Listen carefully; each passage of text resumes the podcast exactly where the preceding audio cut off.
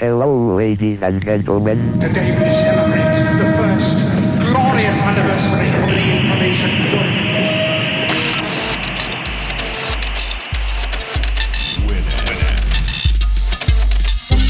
Piratas de Tierra del Fuego. Tecnología del mundo ensamblada en casa.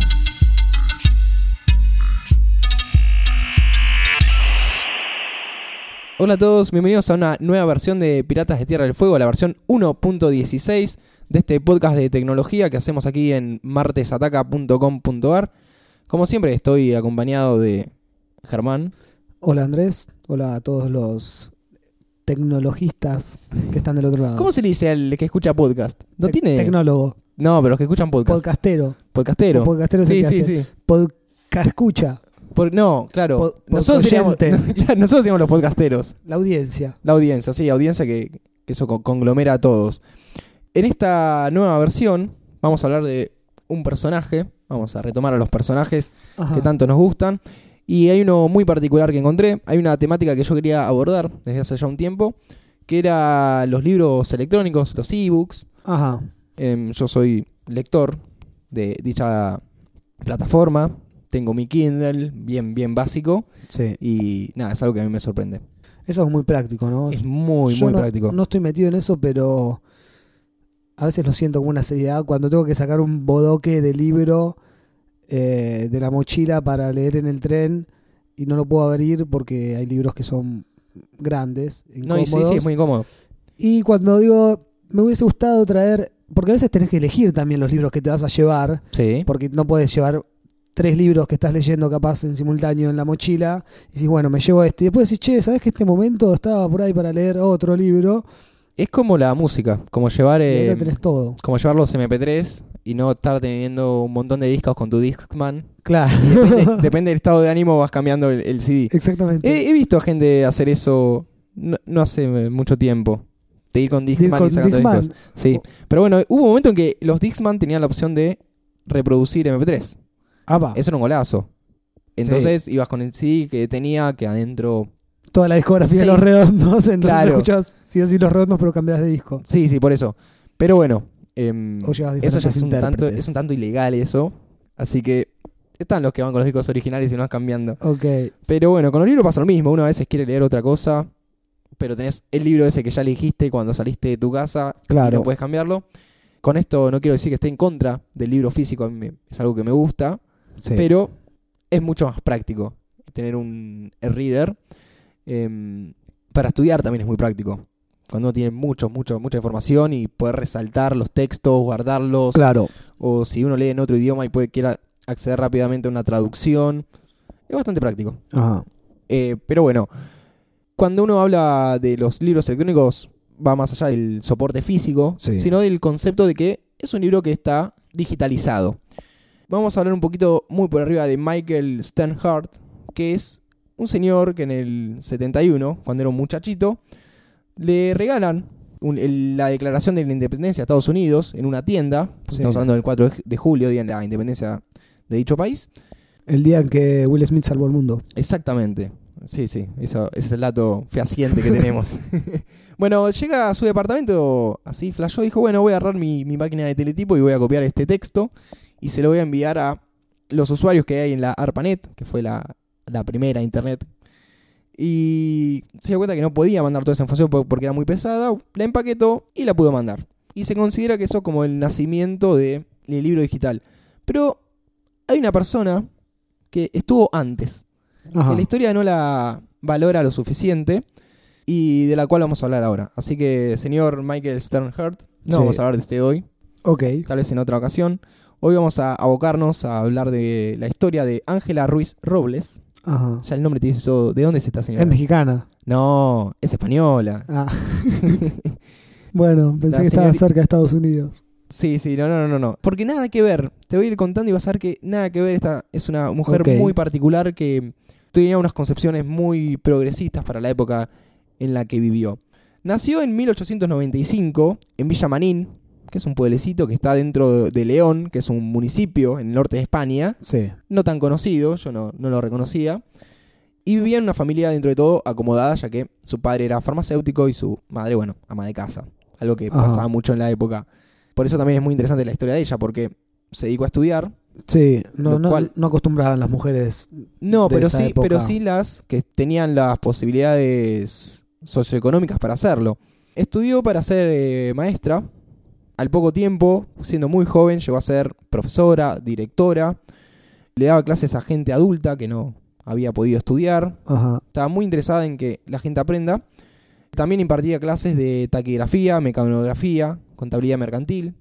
Formadísima esta, en ese momento, muchachita. A partir de 1938 empieza a publicar sus primeros textos, obras técnicas sobre ortografía, sobre taquigrafía. Esto en el 38 me dijiste. 1938, sí, Claro, así es. Acá ya tenía unos 43 años, Sí, ponele, sí, aprox. por ahí. Si no me fallan los números, sí. Eh, sí, ya tenía más de, más de 40 años. Pero lo que nos importa de de Ángela es que tuvo un periodo de su vida en la que se dedicó a ser inventora, Ajá. ¿sí? En muy pocas líneas, ella inventó una enciclopedia mecánica que anticipa cosas como el zoom, el scroll, el hipertexto, los archivos descargables, De una forma que... Mecánica. De una forma mecánica que si uno se les ingenia las puede relacionar con las Con tecnologías estos actuales. conceptos. Sí. Como ya estamos viendo, tiene una gran vocación por la pedagogía y la educación. Entonces, inventa este artilugio cuyas funciones principales son, por un lado, aligerar el peso de las mochilas de los niños, que es algo que yo estaba pensando y, no sé, va, tus sobrinos todavía no, no tienen edad para primaria, pero ¿se siguen llevando todos los libros en la mochila, los chicos? Eh, supongo. Sí, ¿no? Pero llevan carritos ahora, mochilas carrito. No, bueno, en mi época también, pero es mucho peso. Tenés tres Sí. materias y tenés que llevar los tres libros con los tres carpetas. Sí. Bueno, lo que quería esta mujer era que no sea tan así. Ok. Porque también quería hacer que el aprendizaje sea más atractivo, que sea interactivo y que se pueda adaptar la enseñanza al nivel y necesidad de cada alumno, que esté enfocada en el alumno. Estaba bastante en contra del concepto de aprender como loritos y que todos aprendan de memoria todo igual. Son cosas que todavía se están discutiendo. Sí, sí, sí, los métodos de, de educación se siguen discutiendo y, Sí. y claramente hay algo que falla. No podemos jugar un pez por su habilidad para trepar un árbol. Claro, bueno, no sé claro, si la frase es así, Sí, pero sí, sí, sí, se entiende, se entiende. básicamente algo así Se decía entiende. Einstein. No es focalizar la, la- la educación. Claro. Todos tienen que aprender lo mismo y después vemos si te sirve o no te sirve. Pero bueno, hay métodos educativos que van de otro lado, donde hay un análisis psicológico del niño y se puede llegar a determinar, bueno, este le interesa más el arte, este le interesa más los números, es. Bueno, esta enciclopedia empieza a tomar forma en unos talleres militares y es un artefacto, te había mostrado antes una imagen, por favor googleen esta enciclopedia mecánica porque es un poco complicado de transmitir a través de un podcast, a través de audio. Eh, sí. Es, es como una Juliana enciclopedia. Sí, ponele. Pero bueno, es, es una valijita. Es una valijita donde uno tiene una serie de carreteles que va girando y va leyendo cositas. Totalmente interactivo para que el niño pueda ir aprendiendo de una forma muy interesante. Sí. Esos carreteles son intercambiables, entonces en vez de agarrar todos tus libros de, no sé, el libro el de geografía, el de matemática y el de inglés, Llevas los carreteles. llevas los carreteles y lo- los cargas. Estos carreteles llevan como una cinta Claro, es un- grabada, es, una gráfica. cinta que va girando exactamente, exactamente, y vas leyendo los textitos. Eh, por eso te decía, ya puede armar un carretel específico para un alumno. La versión esta que estamos viendo, este modelo, que ustedes Sí. espero que puedan googlear y, y ver, estaba hecho en, en cobre, es metálico, pero bueno, la idea de ella era diseñarlo en plástico o un nylon duro para que pese menos. Es como un libro objeto. Sí, exactamente. Tiene un nombre así como titulado por ella. Enciclopedia mecánica. Ah, ok. Así de una. En eso no era tan innovadora. No le puso en sí eh, R2T. Studomatic, claro. claro. Bueno, otras cosas que tenía este, este libro, esta enciclopedia, es que tenía la posibilidad de agregarle sonido, agregarle luz, tenía un cristal de aumento, Ah, una lente que funcionaba como zoom, que el zoom es eso, uno cuando Sí, usa sí, el, sí, la- el icono es una lupita. A pesar de que el Ministerio de Educación y Ciencia, cuando ella le presenta este artilugio, ella lo patenta, tiene una Ajá. patente que año tras año fue pagando, eh, se lo aprueban todo, pero no logra conseguir todo el dinero necesario para poder financiar y hacerlo eh, a nivel masivo. En serie. Claro, exactamente. Así que nunca se llegó a hacer la versión final de este de esta enciclopedia. Tuvo supuestamente ofertas de los yankees de los Estados Unidos, eh, en la cual decían, bueno, te compramos la patente y nosotros vemos cómo hacerlo. Sí, habrá Pero- pasado Edison por su casa, Sí, le robó un par de planos y... pero ella no quería venderlos, los derechos, la patente, porque quería que se desarrolle y se comercialice en su España natal. Que los Ah. niños de su país lo puedan usar y se puedan formar con esa herramienta. Era ante nada una patriota. Sí, sí, eso más, más que todo. Volviendo al tema de la patente que te mencioné recién, ella la fue pagando hasta el año 1975, que fue el año en que falleció. 80 años. Estás muy rápido con los números hoy. ¿Viste? ¿Pero ¿Estás seguro? ¿No nació en el 95? Va, yo me quedé... en- Exactamente, sí, no, no está, es- es 1895. verdad. Está, está bien, sí, sí. Eh, no, no, no tomé esa, no, no, no fue anotando las fechas. lo- Los, No, años yo estoy ya. atento. Sí, sí, me parece bien. Ahora te pongo una estrellita.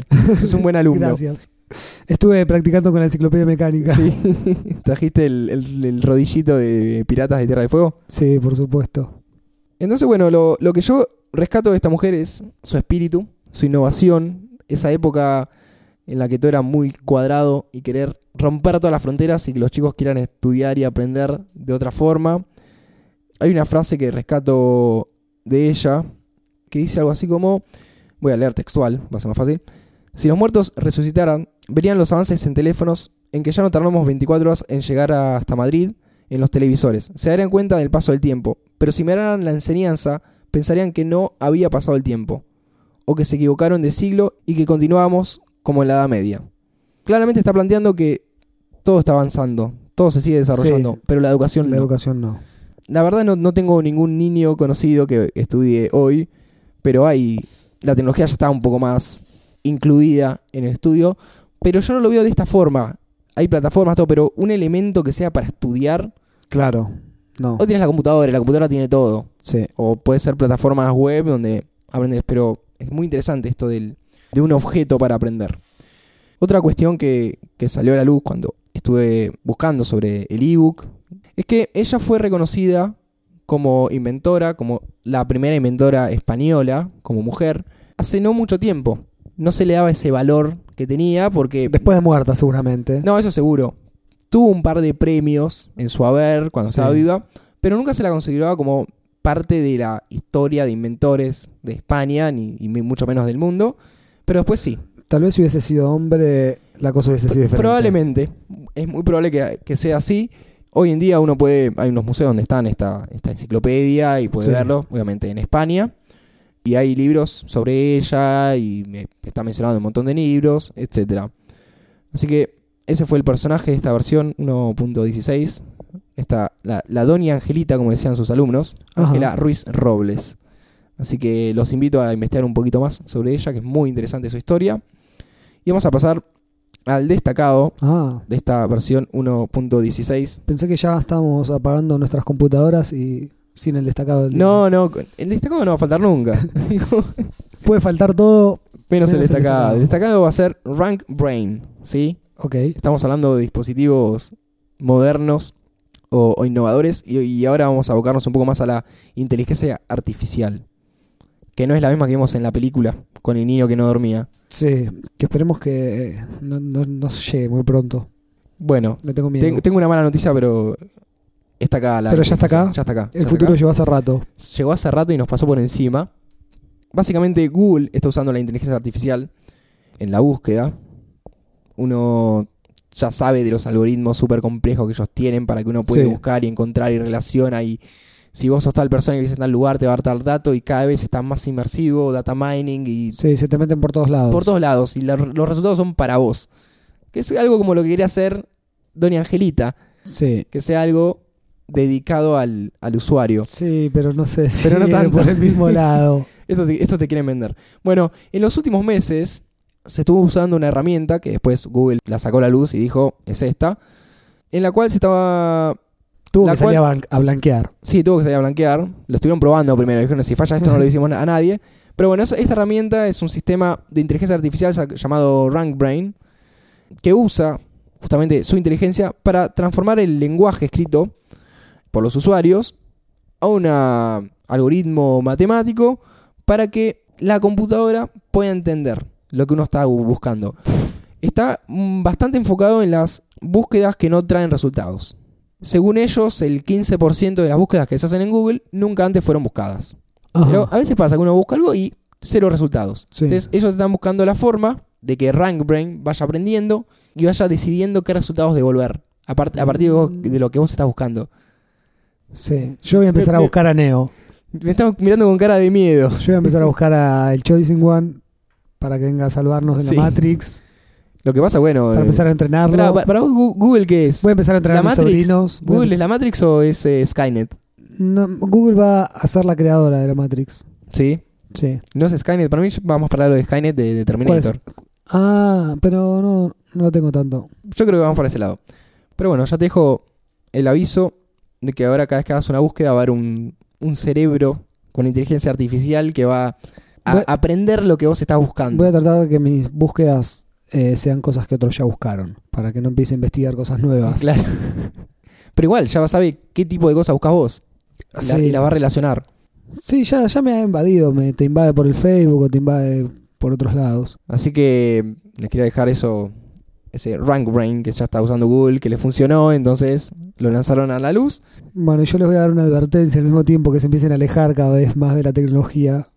Es, es como una paradoja esto, no estamos haciendo Sí, sí. No, yo creo que el tema está más fuego. cuántos datos personales uno, uno vuelca. Sí, Porque vos puedes, como incógnito, de alguna forma buscar algo.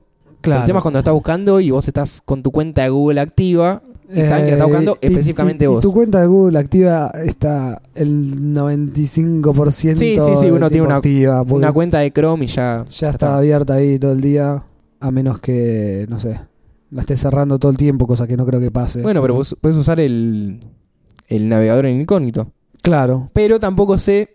Hasta ¿Cuánto cuán, cuán- o sea, es Claro. incógnito capaz para tu compu, pero para ellos no. Claro, a veces hacen una cosa medio loca y pueden Sí. volver a tu cuenta original y etcétera.